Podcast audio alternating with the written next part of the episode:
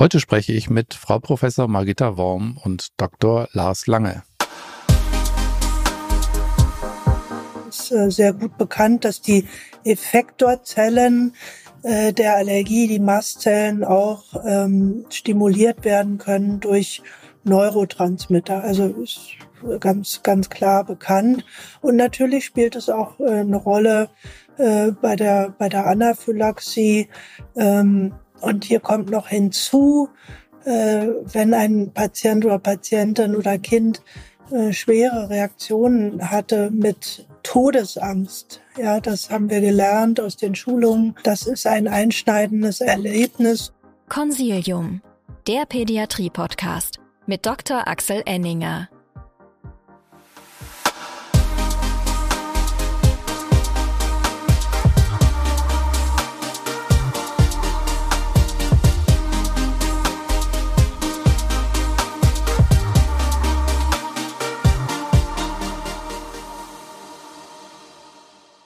Herzlich willkommen, liebe Zuhörerinnen und Zuhörer, zu einer neuen Folge von Consilium, dem Pädiatrie-Podcast.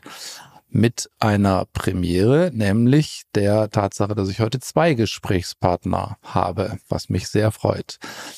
Meine Gesprächspartnerin aus Berlin ist Frau Professor Margita Worm. Sie ist Fachärztin für Dermatologie und Venerologie. Sie hat die Zusatzbezeichnung Allergologie, Umweltmedizin und Ernährungsmedizin und sie leitet die Hochschulambulanz und koordiniert die Lehre an der Klinik für Dermatologie, Venerologie und Allergologie an der Charité in Berlin. Und mein zweiter Gesprächspartner ist Dr. Lars Lange, der den der eine oder andere von Ihnen aus einer anderen Podcast-Folge, nämlich aus der Podcast-Folge Neurodermitis schon kennt. Dr. Lange ist ein renommierter Kinderallergologe und er ist Oberarzt der, ähm, des, der Kinderklinik am Marienhospital in Bonn. Herzlich willkommen Ihnen beiden. Danke, herzlich willkommen zurück. Hallo, einen schönen guten Tag. Wir haben ja, ähm, also dass, dass Sie Ernährungsmedizinerin sind, Frau Worm, freut mich natürlich ganz besonders. Das ist ja auch noch hier unser, unser Overlap zu meinem Gebiet der Kindergastroenterologie. Und wir ähm, haben ja jetzt äh, die neue Ernährungsstrategie unseres ähm, Landwirtschaftsministers alle zur Kenntnis genommen. Und ich glaube, wir haben die auch alle relativ freudig zur Kenntnis genommen. Aber ich habe den Eindruck, da stehen viele, viele vernünftige und kluge Sachen drin. Oder was denken Sie? Ja, ich denke, äh, dass es äh, immer gut ist, wenn es Empfehlungen gibt, ja, ähm, und wenn es auch natürlich äh, sich ein bisschen gemäß der Anforderungen der Zeit verändert. Und in dem Fall geht es ja darum, mehr pflanzenbasierte Ernährung in den Alltag zu integrieren was natürlich aus allergologischer Sicht für den einen oder anderen dann eine größere Herausforderung darstellt. Letztlich ist aber natürlich die Pflanzenvielfalt so groß, dass es de dennoch gelingt, glaube ich, ein vielfältiges und interessantes Ernährungsprogramm auch für Allergiker und Allergikerinnen aufzustellen. Mhm. Also das war auch so ein bisschen, also ich habe es vielleicht gar nicht gesagt, muss ich vielleicht noch mal sagen. Also wir reden heute über Anaphylaxie. Ähm, und ähm, bei der Ernährungsstrategie gab es natürlich alle möglichen Aspekte, die berücksichtigt wurden, eben unter anderem das Thema mehr pflanzenbasierte Ernährung. Ist denn das aus allergologischer Sicht ähm, ein Problem, Lars? Ach, ich glaube im Prinzip nicht. Es gibt aber so ein paar Hürden und so ein paar Fallen, ähm, wenn man eine Nahrungsmittelallergie hat. Ähm, zum Beispiel habe ich neulich von einer Mutter beigebracht gekriegt, die ein Kind hatte mit einer Nussallergie ähm, und auch mit einer Milchallergie. Äh, da sprach ich dann über Ersatzkäse und dann erzählte sie mir, dass in den ganzen Ersatzkäsen Walnuss und Cashew drin ist ähm, was ich jetzt so nicht direkt parat hatte. Und ich finde es immer wieder erstaunlich, was sich die Industrie da Tolles einfallen lässt, an Produkten kreiert, die äh, Überraschungen für die Leute beinhalten. Also das heißt, man muss da einfach sehr, sehr gut lesen.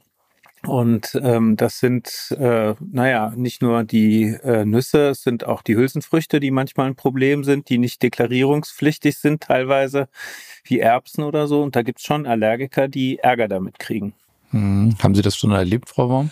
Ja, also das Besondere ist eben, Lars hat es ja auch schon angedeutet, dass die Industrie äh, entwickelt sich auch weiter und äh, greift beispielsweise gerne auf äh, Proteine aus Hülsenfrüchten zurück. Äh, und das Besondere jetzt für Allergiker ist eben, dass diese Rezepturen äh, sich manchmal ändern und die Patienten das aber gar nicht bemerkt haben. Und dann kommt es tatsächlich dazu, dass, dass ein Produkt, was vielleicht auch in der Vergangenheit äh, vertragen wurde, weil eben der Bestandteil gar nicht enthalten war. Also ja, wir haben solche Patienten. Hm. Okay, das heißt grundsätzlich finden wir das alle gut, mehr pflanzenbasierte Ernährung, aber ähm, man muss schon so ein bisschen aufpassen und ähm, das mit den verschiedenen Rezepturen kennen wir auch aus aus ähm, anderen Feldern, das bei unseren Zöliakie-Patienten auch so. Die kaufen jahrelang immer das gleiche Produkt und auf einmal hat die Firma ähm, die Zutatenliste so ein bisschen verändert und ähm, dann gibt's doch Ärger. Also das scheint auch ähm, unter dem Stichwort Anaphylaxie ein Problem zu sein. Ähm, ist Anaphylaxie ein zahlenmäßig zunehmendes Thema oder ist es eigentlich ähm, stabile stabiles ähm, Häufigkeit.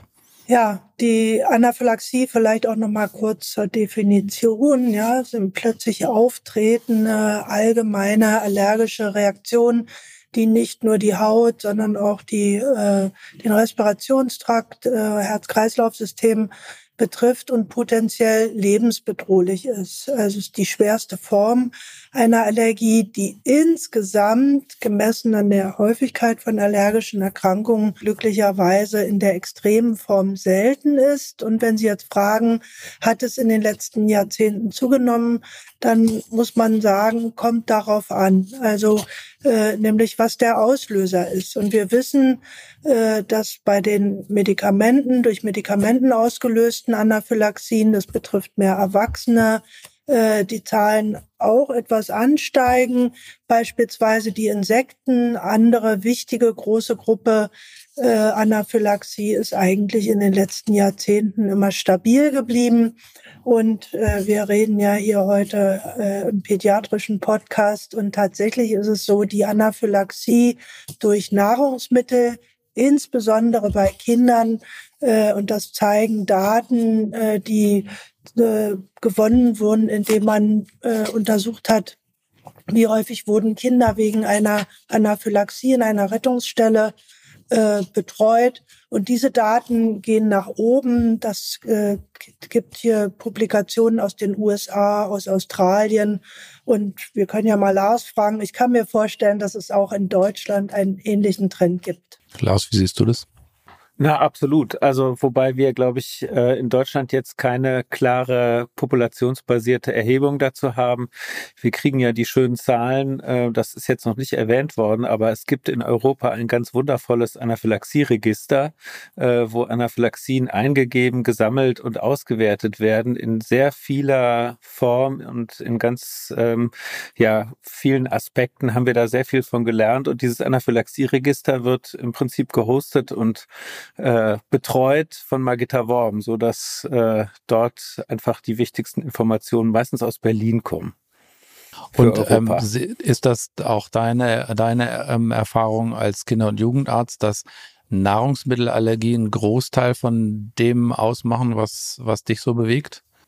Na, absolut. Also es ist, stimmt schon, Medikamenten, Anaphylaxien gibt's wirklich nicht viele bei Kindern. Mhm. Ähm, da braucht's einfach wahrscheinlich auch ein paar Expositionen, bevor man sich richtig sensibilisiert. Und ähm, das sind dann die chronisch Kranken, die eher mal allergisch reagieren auf Medikamente. Äh, Insekten, ja gut, das ist, glaube ich, echt gleichbleibend. Und äh, die Nahrungsmittel, das nimmt zu und zu und zu. Mhm.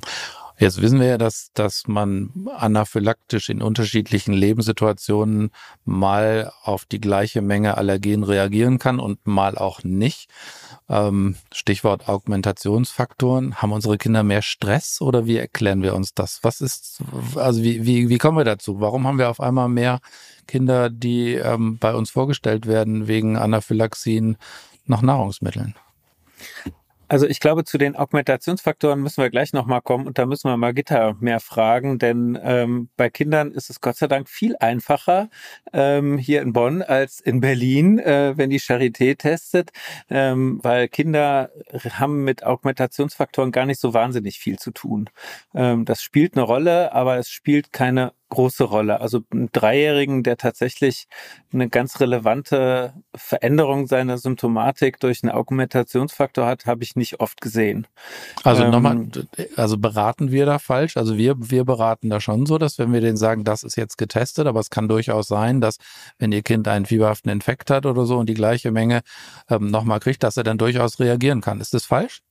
Also also das der einmal reagiert und einmal gar nicht, ist tatsächlich bei Kleinkindern nicht so oft. Aber dass die Reaktionsschwere zunimmt, mhm. das kann durchaus sein. Ne? Also kleine, äh, also kleine Geschichte ähm, von vor vielen Jahren hier, da hatten wir ein Kind, was hier mit einer obstruktiven Bronchitis lag. Das hatte eigentlich nur in Anführungszeichen eine Eiallergie und hat immer ein bisschen rote Schnute gekriegt und was weiß ich was. Und dann haben die nicht daran gedacht und haben ihm hier zum Trost äh, ein schönes Croissant gegeben. Ähm, was irgendwie offensichtlich auch mit Ei bestrichen war. Ich weiß nicht, was das, oder so ein Hörnchen. Und das hat richtig ordentlich reagiert mit Atemwegen, aber es hatte halt gerade auch eine Atemwegs Symptomatik und hat deswegen dann ähm, schwer reagiert. Also ja, das spielt eine Rolle, aber es ist jetzt selten, dass es so krass ist wie bei den Erwachsenen. Okay, und warum ist es bei Erwachsenen anders, Frau Baum? Ja, das ist eine sehr gute Frage. Ähm, ich kann da jetzt auch nur äh, spekulieren. Wir, wir wissen aber auch beispielsweise, dass bei Kindern die Ausprägung, also die, die Reaktivität des Immunsystems äh, häufig äh, doch viel stärker ausgeprägt ist. Das heißt, die Kinder reagieren auf kleine Mengen äh, und haben dann ihre Reaktionen und äh, ja, ob der Kofaktor dazu kommt oder nicht, ja, die Reaktion wird niederschwellig ausgelöst. Bei Erwachsenen gibt es das Phänomen, dass die Reaktion das nur ausgelöst wird durch große Mengen oder es gibt sogar die Situation bei Erwachsenen, dass äh, die Reaktion nur ausgelöst wird, äh, wenn es Allergen plus den Kofaktor dazu kommt. Ja, und das äh, ist eben etwas, was wir tendenziell äh, mit zunehmendem Alter äh, häufiger sehen. Jetzt darf man aber nicht äh, vergessen, äh, Lars, vielleicht, dass äh, die, die, die Kofaktoren auch äh, noch stärker im medizinischen Alltag berücksichtigt werden können. Also ich kann mir vorstellen, ja, weil bei Erwachsenen kennen wir das schon lange, da, ja, oder zum Beispiel körperliche Anstrengung, bei euch die mhm. Infekte, mhm. da guckt man darauf. Äh, aber ja, es ist eben auch da bei Ärzten, glaube ich, und auch bei Patienten, äh, was die Awareness betrifft für diese Kofaktoren, glaube ich, auch noch ein bisschen bisschen Luft. Und wie gesagt, ich glaube, wir brauchen da mehr Daten in den nächsten Jahren, um das noch besser zu verstehen. Hm. Spielt Erwartungshaltung bei Anaphylaxie eine Rolle? Also bei, sag ich mal, Gastrosymptomen würde ich sagen, gibt es einen sehr hohen Placebo-Nocebo-Effekt. Ist das, spielt das bei Anaphylaxie auch eine Rolle oder nicht? Also generell natürlich bei allergischen Reaktionen ja, spielt die Erwartungshaltung äh, eine große Rolle. Es gibt sogar gibt ja auch diese alte Geschichte, ja, sie haben einen Fisch äh, Asthmatiker äh, und der sieht den Fisch äh, ja auf dem Plakat und kriegt einen Asthmaanfall. Also es ist äh, sehr gut bekannt, dass die Effektorzellen äh, der Allergie, die Mastzellen auch ähm, stimuliert werden können durch Neurotransmitter. Also ist ganz, ganz klar bekannt. Und natürlich spielt es auch äh, eine Rolle äh, bei der, bei der Anaphylaxie. Ähm, und hier kommt noch hinzu, äh, wenn ein Patient oder Patientin oder Kind schwere Reaktionen hatte mit Todesangst. Ja, das haben wir gelernt aus den Schulungen. Ähm, das ist ein einschneidendes Erlebnis und äh, ja, wenn sich das wieder ankündigt, äh, dann kann natürlich das auch die äh, Reaktionsstärke ganz sicher äh, beeinflussen. Das schießt dann so ein Teufelskreis los, oder wie? Also wir sehen immer wieder mal, zum Glück selten, äh, erwachsene Patienten, die haben eine initiale sehr schwere Reaktion und haben dann in den Wochen, Monaten danach immer wieder Reaktionen, wo wir manchmal nicht ganz sicher sind, ob tatsächlich da der Auslöser da war oder ob vielleicht äh, doch auch die Angst äh, dann der primäre Trigger war. Selten, aber gibt es. Mhm. Lars, wolltest du noch was ergänzen aus pädiatrischer Sicht? Na, ich wollte nur äh, ergänzen, dass es tatsächlich auch eine Studie allerdings leider bei Erwachsenen gibt zu diesen Kofaktoren, die irgendwann mal ziemlich äh, ja, ich fand die ziemlich beeindruckend. Das war eine Gruppe von Leuten, die eine Erdnussallergie hatten und immer wieder provoziert wurden. Die haben sich tatsächlich einfach, obwohl sie wussten, dass sie reagieren, äh, vier, fünf Mal provozieren lassen unter verschiedenen Bedingungen und eben offen und doppelblind und mit Schlafmangel und so weiter. Und da hat man gesehen, dass die bei der doppelblinden Provokation deutlich weitergekommen sind als bei der offenen Provokation, äh, was eben wieder die Erwartungshaltung auch bescheinigt. Ne? Also die Wichtigkeit der Erwartungshaltung. Wenn, wenn ich weiß, da kommt jetzt einer, der hat Erdnuss auf dem Löffel ähm, und das muss ich essen, dann kribbelt es einfach schneller. Und, ja, das wäre schon, äh, das wäre schon irre. Da ähm, würde, also ich sag mal, der, der Banalgastroenterologe in mir hätte sich das äh, einfacher vorgestellt. Aber das heißt tatsächlich auch, ähm, sage ich mal, fürs psychische Vorspannung und Erwartungshaltung spielt da schon auch eine Rolle. Das ist ja mhm. sehr spannend. Was ich auch neu gelernt habe, ist der Fischasthmatiker. Das kannte ich bislang auch noch nicht. Das habe ich auch neu gelernt jetzt von Frau Worm. Ja, also ähm, das war natürlich gemeint, ein Patient, der Asthma hat und fischallergisch ich hab das, ist. Ne? Ich habe das schon verstanden, äh, ja, das, aber, äh, aber Fischasthmatiker war sozusagen die super. Kurzform hier für, für die Experten, ja, in der Expertenrunde. Ja, ja sehr gut. Ähm, das äh, muss man muss man noch mal sehen. Ja. Also ähm, ich wollte noch mal ganz kurz ergänzen, auch dass eben genau aus dem Grunde in den Leitlinien äh, national, aber auch international äh, der diagnostische Standard für eine Nahrungsmittelallergie eben die doppelblind placebo-kontrollierte Provokationstestung ist. Die ist übrigens natürlich sehr aufwendig, sowohl für die äh, durchführende Einheit als auch für die Patienten und die Eltern und ähm, aber äh, wir, wir können davon eben nicht abweichen und ein Grund äh, ist eben auch, damit äh, äh, wir somit die Möglichkeit haben, äh, psychogene Komponenten von der allergischen Reaktion abzugrenzen. Hm. Dann können wir doch den Spielball Provokation gleich mal aufnehmen. Wir haben ja alle das gilt wahrscheinlich in der Erwachsenenmedizin auch so, ähm, lange, lange Wartelisten ähm, bei den Einrichtungen, die stationäre Nahrungsmittelprovokationen anbieten. Nach dem, was Frau Worm gerade gesagt haben, Lars, machen wir in Stuttgart zumindest ähm, viel falsch, weil wir ganz viel offene Provokationen haben. Wir haben ja viel mehr offene als äh, doppelt blinde. Und ähm, zumindest aus der Kinderklinik in der Charité weiß ich, dass die auch relativ viel offene machen. Ähm, wie macht ihr das denn in Bonn und wie positioniert ihr euch denn da im, ähm, auch gerade vor dem, was Frau Worm gerade so gesagt hat? Naja, also ich meine, im Endeffekt muss man gucken, dass man unter maximaler Ausnutzung der Ressourcen ähm, möglichst viele Patienten betreut. Ne? Und auch bei uns, wo es wirklich mehrere Provokationen jeden Tag gibt, haben wir Wartelisten von einem Dreivierteljahr jetzt im Moment und das ist halt nicht gut. Und deswegen mache ich wirklich auch viele Provokationen offen. Aber wenn ich eben ahne, dass äh, da die psychische Komponente eine wichtige Rolle spielt. Ich bespreche das mit den Eltern. Je älter die Kinder werden, auch mit den Jugendlichen natürlich. Bei einem Dreijährigen machen wir selten doppelblinde Provokationen. Ähm, bei einem 15-Jährigen machen wir es häufig. Ähm, nicht immer, aber ähm, schon ja eingedenk eben dieser Situation. Auch es kommt wirklich auf auf das Ziel der Provo an. Darf ich fragen, wie die Akzeptanz denn ist? Weil ich habe manchmal das Gefühl, ähm, zumindest bei also die, die gastroenterologischen Symptomen, ähm, da reden wir ja nicht über Anaphylaxie, sondern wir reden über harmlose, also zumindest harmlose wirkende Beschwerden. Ähm, da habe ich relativ häufig das Gefühl, dass ähm, es schwierig ist, wenn ich dann sage, naja, wenn wir es wirklich wissen wollen, müssen wir doppelt blind, placebo kontrolliert ähm, den Test machen und da über die Brücke gehen nicht viele meiner Patienten, auch nicht der Teenager. Meinst du, es liegt daran, dass die Reaktion bei euch ausgeprägter ist? Oder, oder wie ist es bei dir? Machen alle, denen du dann vorschlägst, na, da müssen wir es doppelt blind machen, gehen die über die Brücke?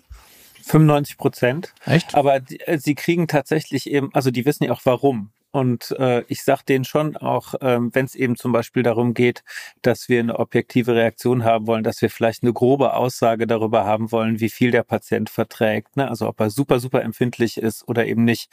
Die meisten Patienten, die bei mir da so getestet werden, haben als äh, zweijähriges Kind einen Erdnussflip gegessen, äh, dreimal gebrochen und hatten dann 15 Jahre nix, ne? ähm, diese Jugendlichen. Und äh, wenn ich dann sage, okay, wir wollen jetzt wissen, wie super empfindlich du bist, äh, und da kriegen wir eine bessere Aussage, wenn wir es doppelblind machen, weil wenn ich mit dem Erdnusslöffel auf dich zukomme, kriegst du Bauchschmerzen. Das kann ich dir schon sagen, wenn du es weißt. Dann machen die mit. Okay. Wie, die Frau Worm, wie ist es bei Erwachsenen? Machen, das, das ist kein Riesenthema. Naja, es ist natürlich ein Riesenthema, habe ich ja selber gerade gesagt. Auch es ist eben sehr zeit- und ressourcenaufwendig. Äh, jetzt ist es aber natürlich so, dass wir ähm, bei Erwachsenen immer doppelblind placebo kontrolliert machen. Und Lars hat es ja auch gerade schon erwähnt, also auch in der äh, pädiatrischen Gruppe, ja, wenn die also jugendlich werden. Also ich würde sagen, je älter die Patienten sind, ähm, desto größer. Ich meine, ist ja auch klar, ja, die äh, Entwicklung dieser ganzen äh, psychischen Komponente. Ja, da, das haben sie beim Dreijährigen, äh, ist das noch nicht so ähm, relevant für dieses Setting, aber bei Erwachsenen ähm, ist bei uns, wie gesagt, der Standard, aber Thema äh, und wichtiger Punkt, äh, es gibt durchaus Erwachsene, die sagen dann, ach, wissen Sie was, das ist mir zu aufwendig. Ähm, ja, im Falle, sagen wir mal, ein Krustentier, äh, dann, dann meide ich das lieber. Ja, so. Äh, das ist tatsächlich, was wir äh, doch häufiger dann erleben. Ja, also ich meine, ein Leben ohne Auster ist vielleicht ähm, vorstellbar, oder? Kommt drauf an. Genau, das darf jeder, darf, das darf ist jeder ja nicht, ist, Krustentier ist ja nicht nur die Auster, ja, das ist eine große, große Familie, ja. Genau, wir hatten Aber auch vielleicht noch mal ähm, bei den Provokationen äh, auch wenn es lange Wartezeiten gibt, wir jetzt nicht noch mehr Werbung machen wollen, aber ich, die Provokation ist schon eine sehr, sehr wichtige äh, Sache hier im Kontext. Äh, deshalb würde ich das gerne noch mal ein bisschen, ein bisschen aufgreifen, weil ähm, da sind so viele positive Dinge, auch wenn es für die Patienten nicht ganz ungefährlich ist. Deshalb machen wir es ja im ärztlichen Setting. Aber wir können eben äh, die Menge bestimmen, ja, wir sehen, äh, wie die Reaktion aussieht. Und der letzte Punkt, der ist, glaube ich, auch nicht unerheblich. Äh, die Patienten können in einem ärztlichen Kontext ihre Notfallmedikamente selbst einsetzen und äh, äh, vielleicht sogar unter äh, Supervision, ja, denn des äh, betreuenden Teams. Und unsere Erfahrung ist, dass äh, das sehr von den Patienten äh, geschätzt mhm. wird, dass sie diese diese Erfahrung machen.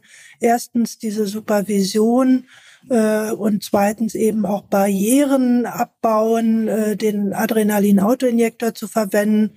Äh, ich weiß nicht, Lars, wie da so deine Erfahrungen sind, aber das sind alles positive Dinge, der, wie gesagt, trotzdem dann ja aufwendigen äh, Provokationen. Mhm. Wir machen es übrigens bei uns in der Notfallsprechstunde so, dass wir da auch Adrenalin-Autoinjektoren haben, obwohl das viel, viel teurer ist. Aber eben gerade, um den Eltern dann zu sagen, jetzt ist die Situation, wo man es nehmen kann.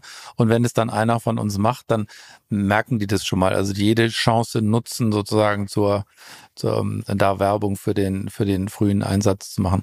Lars, wir haben ja auch das Thema noch ähm, Zeitpunkt der Provokationen. Da ist ja tatsächlich auch Teilhabe immer ein großes Thema. Kann ich in die Kita, kann ich in die Schule, worauf müssen die achten? Ähm, da gibt's ja durchaus relativ zeitkritische ähm, Punkte, wo man gerne provoziert haben möchte, oder? Ja, das schon, aber ich meine, die Wahrheit, äh, die Realität ist halt meistens, dass die Eltern dann irgendwie anrufen und sagen, Juni haben wir jetzt, äh, nach den Sommerferien geht's in die Schule, ähm, wir möchten das jetzt bitte noch geklärt haben. Ähm, und dann müssen wir sagen, ja, leider nein. Also ich meine, es, es ist halt leider, glaube ich, wirklich überall so. Ähm, dass es, dass es lange dauert. Ich möchte aber das mit äh, mit der Provo und mit Magitta ähm, und dieser Lebensqualität einfach noch mal kurz aufgreifen, weil ähm, das habe ich jetzt vor zwei Tagen eben eine, eine Geschichte hier gehabt. Das war ein kleines, nettes, dreijähriges Mädchen, schon lange bei mir mit Neurodermitis in Betreuung. Ganz positive Mutter. Und ähm, die wollte jetzt mal testen, ob diese Walnuss- und diese Haselnuss-Geschichte im Blut eine Relevanz hat. Und ähm, dann hat sie auf Walnuss reagiert mit Erbrechen und das war dann okay. Und am nächsten Tag haben wir Haselnuss getestet. Und da ist die wirklich innerhalb von zehn Minuten ähm, relativ obstruktiv geworden und äh, war totunglücklich im Arm ihrer Mama. Ähm, und dann ist es einfach wichtig, dass das Team ruhig ist und ganz entspannt da dran geht und sagt, wissen Sie was, sehen Sie mal, jetzt hustet Ihr Kind ganz doll. Das ist der Zeitpunkt, wo Sie zu Hause den Autoinjektor einsetzen sollten. Und das machen wir jetzt zusammen. Und dann macht man es auch nicht hektisch, sondern dann macht sie das einmal mit dem Trainer, dann kriegt sie den richtigen in die Hand, während einer davor kniet und ihr das zeigt und dann macht sie das. Und dann sitzt man da auch und sagt, gucken Sie mal, jetzt haben wir drei Minuten, das Kind hat aufgehört zu husten. Merken Sie, wie gut das ist. Und dann nachher dieses Gespräch äh, mit den Eltern zu führen und zu sagen, wissen Sie, das war jetzt zwar blöd und Sie wissen, Haselnuss ist jetzt echt ein Risiko, aber was am allerwichtigsten ist, Sie haben jetzt die Macht, diese Anaphylaxie zu behandeln. Und Sie haben jetzt so ein bisschen den Schrecken der Anaphylaxie dadurch genommen, dass Sie wissen, was Sie tun sollen. Sie müssen nichts anderes machen, als das Notfallset mitnehmen und immer dabei haben und dafür sorgen, dass das, äh, dass, dass das Kind das bekommt, wenn es das braucht. Und ähm, das tatsächlich ist ein Lebensqualitätssprung für die Familie, der super entscheidend ist. Mhm. Okay. Ähm, jetzt hast du das Stichwort quasi schon für, für das nächste Kapitel ähm, geliefert. Wer braucht's denn, das Notfallset? Und woraus sollte es denn bestehen? Einem Cortisonzäpfchen zum Beispiel? Also das Cortisonzäpfchen äh, würden wir vielleicht jetzt primär erstmal zurückstellen. ja. Das war äh, bewusster sondern, Unsinn. Äh, ja, sondern äh, es ist ganz klar, äh, das Adrenalin ist äh, das Medikament der Wahl und ähm, Jetzt ist es so, dass es eben aufgrund der Eigenschaften äh, nicht als Tablette äh, gegeben werden kann, auch nicht als Kapsel oder so, sondern weil das wird dann sofort abgebaut. Das muss also direkt in den Kreislauf. Und das kann man eben einzig und allein erzielen durch die äh, Gabe in den Muskel. Und damit man das eben auch äh, als Patient oder Patientin oder Eltern äh, durchführen kann, gibt es diese Autoinjektoren, also Spritzen, die einen Mechanismus haben, der es ermöglicht, eine definierte Menge ähm, dann äh, in den Körper und zwar in den Muskel äh, zu bringen.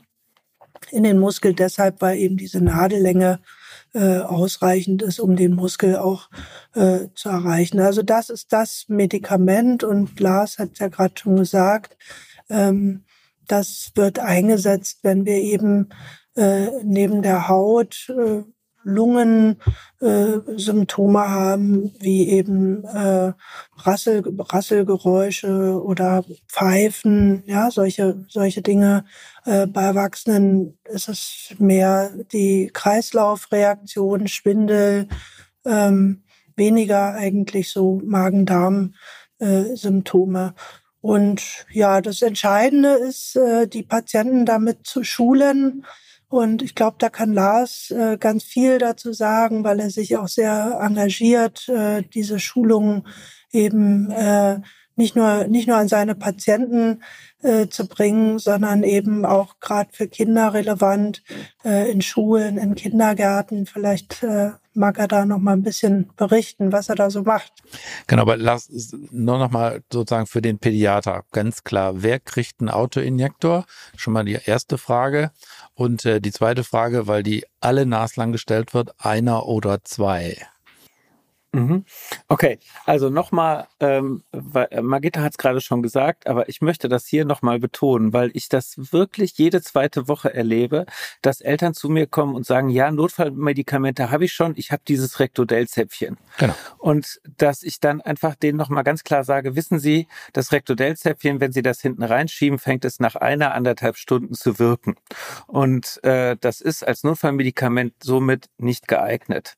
Also für alle Kinderärzte, Allgemeinmediziner und die uns zuhören, Prednisolon-Suppositorien sind kein Notfallmedikament. Ausrufezeichen. Ähm, dann gehört natürlich ein Antihistaminikum dazu. Ähm, das, was am schnellsten wirkt, ist Cetirizin. Ähm, andere wirken deutlich länger, deswegen ist Cetirizin oder etwas langsamer, deswegen ist das ganz gut. Oder ich glaube, Loratadin ist auch relativ schnell. Ähm, also Cetirizin, Loratadin, das sind die schnell wirkenden Antihistaminika. Phenestil ist ein Dirty Drug. Für Kinder zumindest wollen wir das nicht haben. Ähm, Warum wollen wir es nicht haben? Sag's nochmal kurz, bitte. Naja, also wegen der, äh, zum einen wegen der sedierenden Wirkung und äh, auch wegen der kardialen, potenziell ähm, arrhythmogenen Wirkung. Ähm, und, ähm, und jetzt, wer kriegt dann, einen Autoinjektor? Genau, Frau, Frau Worm hat es gerade schon gesagt, aber sag du nochmal sozusagen für die pädiatrische Population. Also ich, ich finde, es gibt eine schöne Leitlinie, die schöne Anaphylaxie-Leitlinie, die eine schöne Liste gemacht hat, mit welchen, ähm, welche Indikationen wir haben. Und ähm, das, was für die Kinder ganz klar ist, ähm, Menschen, die eine Anaphylaxie auf ein nicht sicher meidbares Allergen hatten ähm, und nicht sicher meidbar ähm, sind natürlich auch Nüsse, Erdnüsse, Milch, Ei. Ähm, man kann darüber reden, ob äh, Kiwi ein sicher meidbares Allergen ist oder so. In solchen Geschichten muss man dann halt mit den Eltern sprechen. Ähm, bei selteneren Allergenen ähm, Medikamente sind meistens sicher meidbar. Da würde ich auch keinen Autoinjektor in der Regel aufschreiben. Ähm, aber bei Nahrungsmitteln sind es eben sehr, sehr viele. Und Kinder, die auf kleinste Mengen reagieren, ne, die sollten auf jeden Fall einen Autoinjektor kriegen.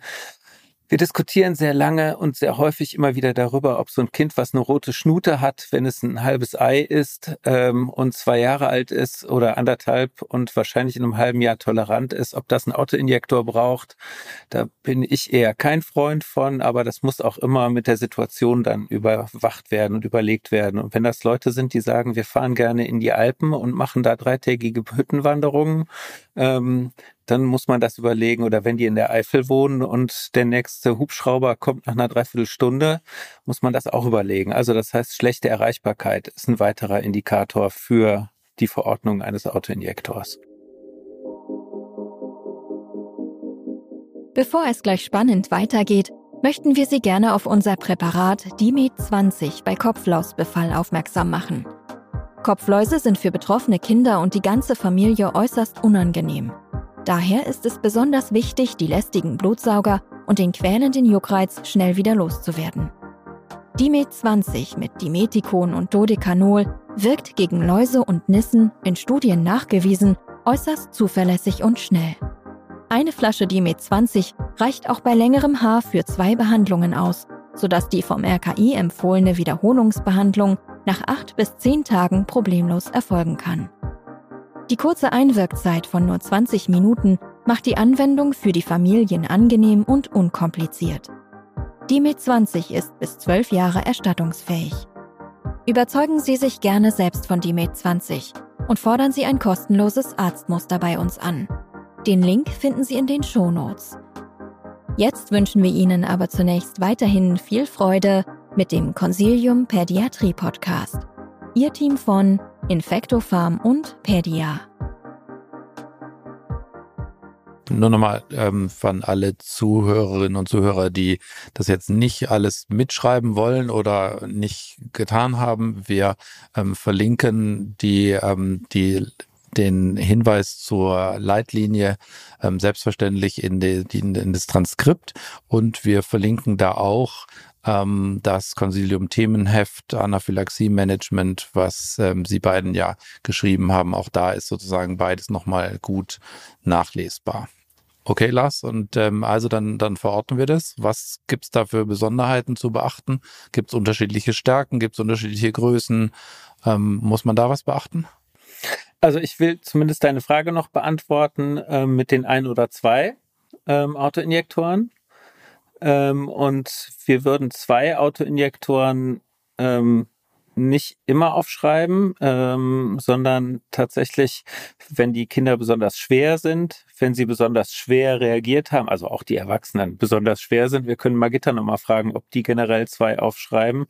Ähm, wir würden also in der Leitlinie steht drin, nach langen Diskussionen, ähm, dass äh, für besondere organisatorische Situationen auch zwei aufgeschrieben werden können. Ne? Also wenn die Eltern dann da stehen und sagen, aber der Kindergarten, aber bitte, aber es ist wirklich wichtig und die lassen unser Kind nicht rein und so weiter, dann kann man drüber reden. Aber eigentlich ist meine Meinung, der Autoinjektor gehört an den Mann oder an die Frau und deswegen kann auch bei, bei Kindern, wo das passt, von der Menge her einer reichen, wenn die gut geschult sind.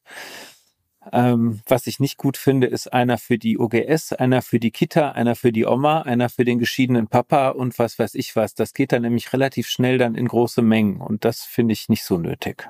Also das heißt, ähm, die Frage 1, 2, 3 oder 4 ähm, Autoinjektoren haben wir zumindest für die Kinder halbwegs im Blick. Wie machen Sie es, Frau Baum? Ja, also ähm, bei der Anaphylaxie hm, haben wir ja im Wesentlichen, Lars hat schon gesagt, also die bei den Medikamentenpatienten verordnen wir keinen Adrenalin-Autoinjektor. Da ist es äh, ja auch kein Problem, äh, das zu meiden in der Regel. Bei den Insekten äh, verordnen wir es natürlich und in der Regel dort ein Autoinjektor, es sei denn, der Patient hat äh, sehr hohes Körpergewicht oder wohnt peripher.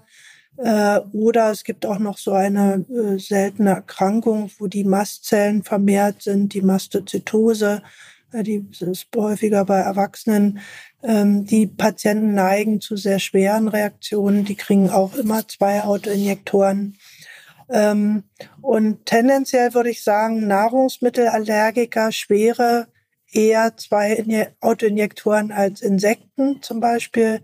Ähm, wenn eben die Patienten auf, und das hat Lars schon gesagt, sehr kleine Mengen äh, reagieren und wie gesagt sehr schwere Reaktionen äh, hatten. Und ähm, wir müssen eben so ein bisschen auch äh, die Anamnese, ja, wie häufig sind denn schon wiederholte Reaktionen aufgetreten? Wir sehen, dass das Risiko aus den Daten vom Anaphylaxie-Register eben äh, auch auslöserabhängig ist, ist am höchsten für die Gruppe der Nahrungsmittelallergiker das Risiko der wiederholten Reaktionen. Ähm, und auch da gibt es nochmal Unterschiede. Da sehen wir also Cashew und äh, Erdnuss äh, nochmal anders als bei, bei anderen Nahrungsmitteln. Mhm. Also in Summe äh, in der Regel ein Autoinjektoren für die Spitze, die schweren Patienten, die peripher wohnen, ähm, dort äh, in der Regel zwei Autoinjektoren. Und was Lars gesagt hat, finde ich auch nochmal wichtig, dieses irgendwie Every Place Autoinjector Set äh, ist äh, auch, sehe ich auch kritisch, äh, sondern tatsächlich eher wirklich so schulen, äh, dass das Notfallset äh, da liegt, wo es hingehört, nämlich beim Patienten gut. Aber das ist, ähm, also vielen Dank. Das heißt, die, was mit den Autoinjektoren haben wir jetzt verstanden. Aber der beste Autoinjektor nützt nichts, wenn man nicht ordentlich damit umgehen kann. Und das hatte Frau Baum vorhin schon mal gesagt, Lars, das ist dir ein ganz, ganz besonderes Anliegen. Denn, ähm, wie gesagt, wenn ich das Ding mir ähm, falsch rum, dann äh, falsch rum benutze, dann habe ich irgendwie ein bisschen Adrenalin im Daumen des ähm, des Benutzers oder sonst wo. Ähm, wie schult ihr denn und wie denkst du, dass idealerweise diese Patientengruppe geschult werden sollte? Also das Erste, was schon mal dazugehört, ist, dass die Patienten alle einen Anaphylaxie-Pass kriegen. Äh, den Anaphylaxie-Pass gibt's eben ähm, bei den Herstellern von den Autoinjektoren, den gibt's runterzuladen ähm, auf der GPA-Homepage beim Deutschen Allergie- und Asthma-Bund. Ich glaube, auch beim DGAKI gibt's den ähm, runterzuladen äh, auf der Homepage bin ich mir nicht ganz sicher, aber also den kann man an verschiedenen Stellen, wahrscheinlich kann man es googeln, ja, Anaphylaxie-Pass Deutschland. Und da steht halt genau drin, wann was angewendet werden soll. Und diesen Pass fülle ich aus, drücke den Patienten einen Trainer in die Hand. Das Autoinjektors, den sie bekommen. Da können wir vielleicht gleich nochmal über Out-Idem reden. Ähm, das haben wir nämlich jetzt, äh, da sind wir drüber hinweggegangen. Ähm, und ähm, dann kriegen die eine Instruktion in dem Moment. Also das heißt, die kriegen von mir einmal gezeigt, wie sie es machen, machen es selber und da werden die Medikamente ähm, äh, alle erklärt eingetragen. So, und das ist aber nur der erste Schritt natürlich. Und dann braucht es eben eine Schulung. Und da fehlt es leider ein kleines bisschen in Deutschland. Es gibt äh, einige weiße Flecken, wo es nicht ausreichend Schulungen gibt. Die Schulung nennt sich Agathe. Arbeitsgemeinschaft Anaphylaxie, Training und Education. Ähm, ja, für das E, irgendwie Agathe brauchte das E. Und äh, das ist, ist, eine, ist eine tolle zweimal dreistündige Schulung, wo ähm, mittlerweile ganz verschiedene Altersstufen geschult werden, also Erwachsene, ähm, dann haben wir Jugendlichenschulung, wir haben verschiedene Altersstufen für Kinderschulung und wir haben eine Elternschulung und wir haben auch eine Erzieherin-Schulung, wie Margitta schon sagte, oder Betreuerschulung im Endeffekt. Und ähm, da und wird online, halt online gibt's nichts. Also Doch, würde ich jetzt mal so, würde ich jetzt mal so als Laie denken, bietet sich ja, auch vielleicht an als, als ja, Online-Modul. Bietet sich auch an und es ist aber tatsächlich auch so ein kleines bisschen das Problem wieder der Ressourcen. Ne? Also in, in einem großen Schulungszentrum, da gibt es so ein paar, die machen tatsächlich eben, keine Ahnung, zehn Schulungen pro Jahr. Und wenn wir dann noch Online-Schulungen anbieten würden zusätzlich, äh, was wir manchmal machen und während Corona natürlich gemacht haben, dann können wir ganz Deutschland noch schulen und dann kann man das zum Hauptberuf machen. Mhm. Aber zum Hauptberuf bin ich halt Arzt und Allergologe und nicht Schuler. Und ähm, deswegen ist das da ein bisschen begrenzt noch von der Kapazität her ja. Aber gibt es irgendwelche Erklärvideos oder sowas? Gibt es sowas? Auf euren Fachgesellschaftsseiten? Ja, also es gibt ein äh, Erklärvideo auf der Anaphylaxie-Website.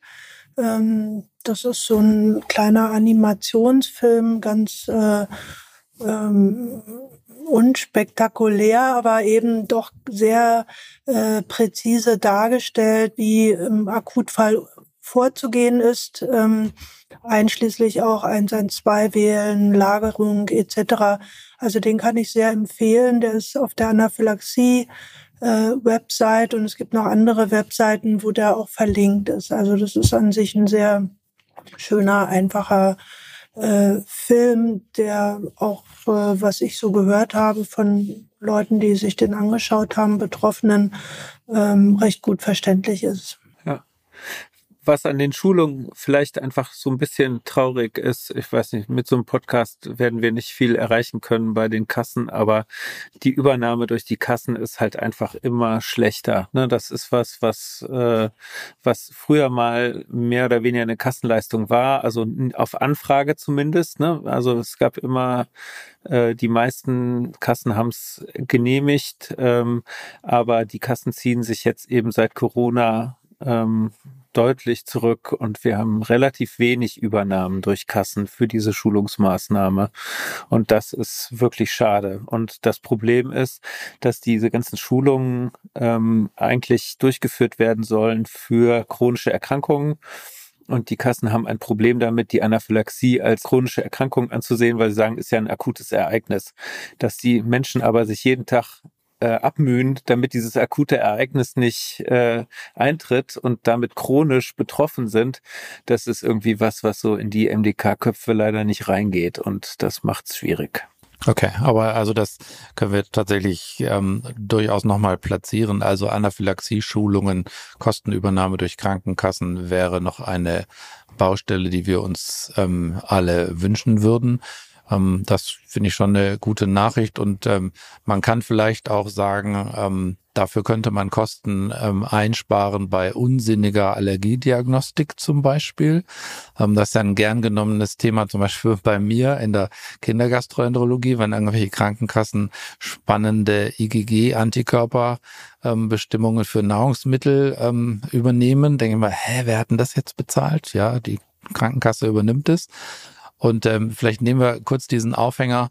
Ähm, einen kurzen Schlenk zu machen zu, zu Diagnostik, ähm, Lars, da, da steht dir ja auch immer, ähm, also da, da positionierst du dich ja auch gerne äh, bei dem Thema, machen wir doch mal ein Gesamt-IGE oder was ist denn schlau bei dem Thema ähm, Anaphylaxie, wenn ich denke, jemand hat anaphylaktisch reagiert, welche Diagnostik ist schlau und welche ist Blödsinn? Also schlau ist, ähm, einen Allergologen zu fragen oder auch selber allergologisch interessiert zu sein und äh, passend zur Anamnese einen Sensibilisierungsnachweis zu führen. Das kann theoretisch auch ein Pricktest sein, das kann sonst aber auch das spezifische IgE sein. Ähm, gegen den Extrakt des Nahrungsmittels, also gegen Erdnuss. Wenn man noch ein bisschen genauer gucken will, kann man da bestimmte Risikomarker, zum Beispiel bei der Erdnuss dieses ARH2. Ich glaube, das kennen mittlerweile viele Kinderärzte. Ähm, und wenn da eine Sensibilisierung ist, dann ist zusammen mit der Anamnese die Diagnose gestellt. Was ich auch hier nochmal sagen möchte, weil ich es schon hundertmal gesagt habe, nur weil ein spezifisches IgE extrem hoch ist, heißt das noch nicht, dass ein Mensch extrem gefährdet ist. Zumindest ist da ganz äh, keine ganz klare Assoziation. Ne? Es sind immer wieder die Leute, die kommen, ich habe einen Erdnusswert über 100 und deswegen darf ich nicht mehr in der Schule bei der Klassenfahrt mitfahren, ähm, weil das ist ja so wahnsinnig gefährlich. Ja, also die Höhe des Wertes sagt nicht zuverlässig über die Schwere der Reaktion und wir provozieren hier regelmäßig Kinder mit hohen Werten, die dann irgendwie sechs Erdnüsse essen, zwei Quaddeln haben, einmal brechen, fertig.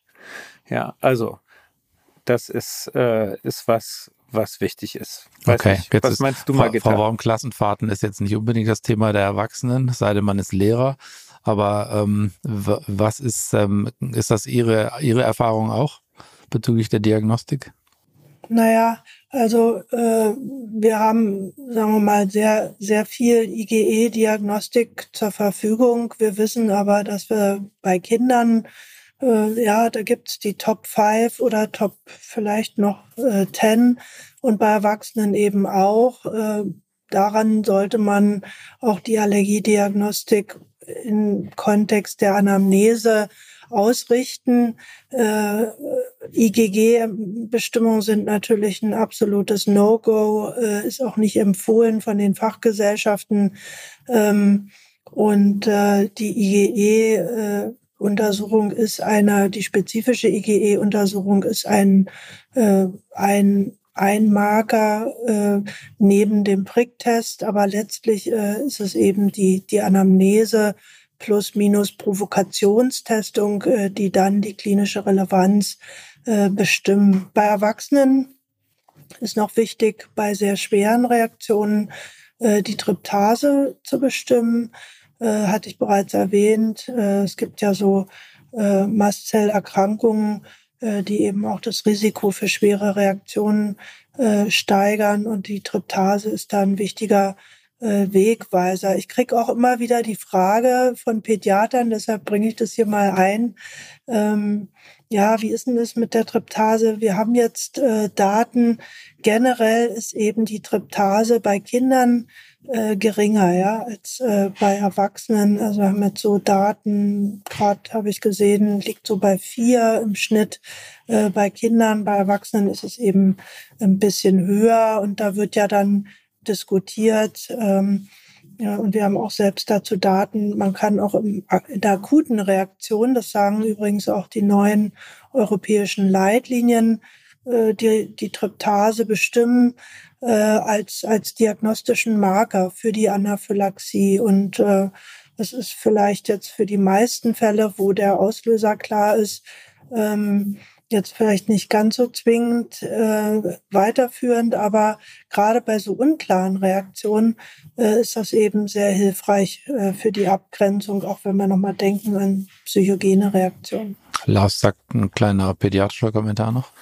Nee, also es ist gerade für Medikamente, für perioperative Anaphylaxie ist es zum Beispiel ganz entscheidend, ne? wenn also ein Patient auf einmal irgendwie einen Blutdruckabfall kriegt und ein paar rote Flecken während der Narkose, ähm, dann ist es, äh, kann das viele Gründe haben und wenn man dann eine Tryptase hat, die deutlich erhöht ist und die nach dieser Reaktion abgenommen wurde, dann ist das was, was uns hilft. Ne? Auch theoretisch bei, ähm, bei Insektenstichreaktionen, wo es auch nicht immer einfach ist, ähm, Kreislaufreaktionen aufgrund von, oh, ich bin gestochen worden, ähm, zu abzugrenzen von echten Anaphylaxie. Und wenn die dann in die Notaufnahme kommen und kriegen dann halt eben eine Tryptase abgenommen, dann können wir das besser eingrenzen. Also insofern ist ein guter Parameter, der bei Kindern nicht ganz so zuverlässig ist wie bei Erwachsenen, aber schon auch nicht unwichtig der in Relation gesetzt werden muss zum Basalwert dann. Ne? Muss man nach 24 Stunden nochmal abnehmen und gucken, mhm. wie der Okay, aber tatsächlich ist. spannend. Also war, war mir so nicht geläufig, aber vielleicht ist das tatsächlich auch nochmal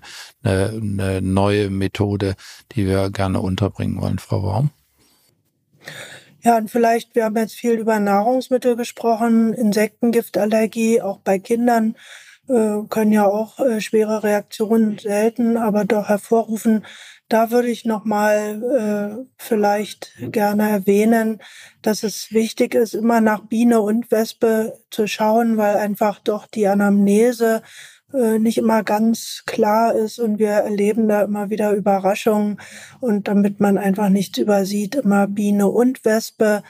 Und wenn beides positiv ist, dann haben wir da die rekombinante Allergiediagnostik, die uns auch hilft, dann die Doppelsensibilisierung von der wirklichen Einzelsensibilisierung zu unterscheiden. Okay, sehr gut. Also Biene und Wespe immer gemeinsam testen, auch wenn es ganz sicher die Biene war. Vielleicht war es doch die Wespe. Okay. Mhm. Ähm, es gibt ein traditionelles Element in unserem Podcast und der heißt Do's and Don'ts. Die Gäste, der Gast darf sich Dinge wünschen, die möglichst nicht zu machen sind oder Dinge, die man unbedingt als positive Nachricht ähm, vermitteln möchte. Mein Rat ist immer mit den Don'ts anzufangen, damit wir positiv enden. Ähm, Frau Baum, so, wollen Sie starten? Ja, also äh, jetzt habe ich natürlich den Vorteil, dass ich starte, ähm, obwohl es eigentlich Lars Thema ist. Also, aber es ist nun mal so, wenn man sich mit Anaphylaxie äh, beschäftigt und wenn man Patienten betreut, die Schulung äh, im Umgang mit dem Autoinjektor ist eben hier unser zentrales Anliegen äh, auch, dass es äh, einfach und über kurze Wege von Krankenkassen äh, angenommen wird. Ähm, das ist eine, eine wichtige Maßnahme ähm, und steigert eben auch bei Patienten äh, den Einsatz äh, des Notfallmedikamentes. Ähm, bei Ärzten würde ich mir wünschen, dass jeder Patient, äh, der gesehen wird, ähm, darauf hingewiesen wird, dass eine allergologische Abklärung äh, sinnvoll und nötig ist und manchmal auch lebensrettend sein kann, wenn wir an die Insektengiftallergie denken, äh, wo es ja gute Therapiemöglichkeiten gibt. Also hier wäre äh, neben dem Wunsch der Schulung dran denken, für unsere ärztlichen Kollegen und die Patienten weiterleiten. Okay, wunderbar. Lars, mein Ergänzungen? Ewiges, ja, mein ewiges Credo an die Kollegen, don't uh, create panic. Also das heißt, dass die Leute vernünftige Diagnostik machen, vernünftige Beratung machen und nicht äh, einfach sagen, lassen Sie mal die Erdnuss weg und wenn Sie Erdnuss essen, stirbt Ihr Kind.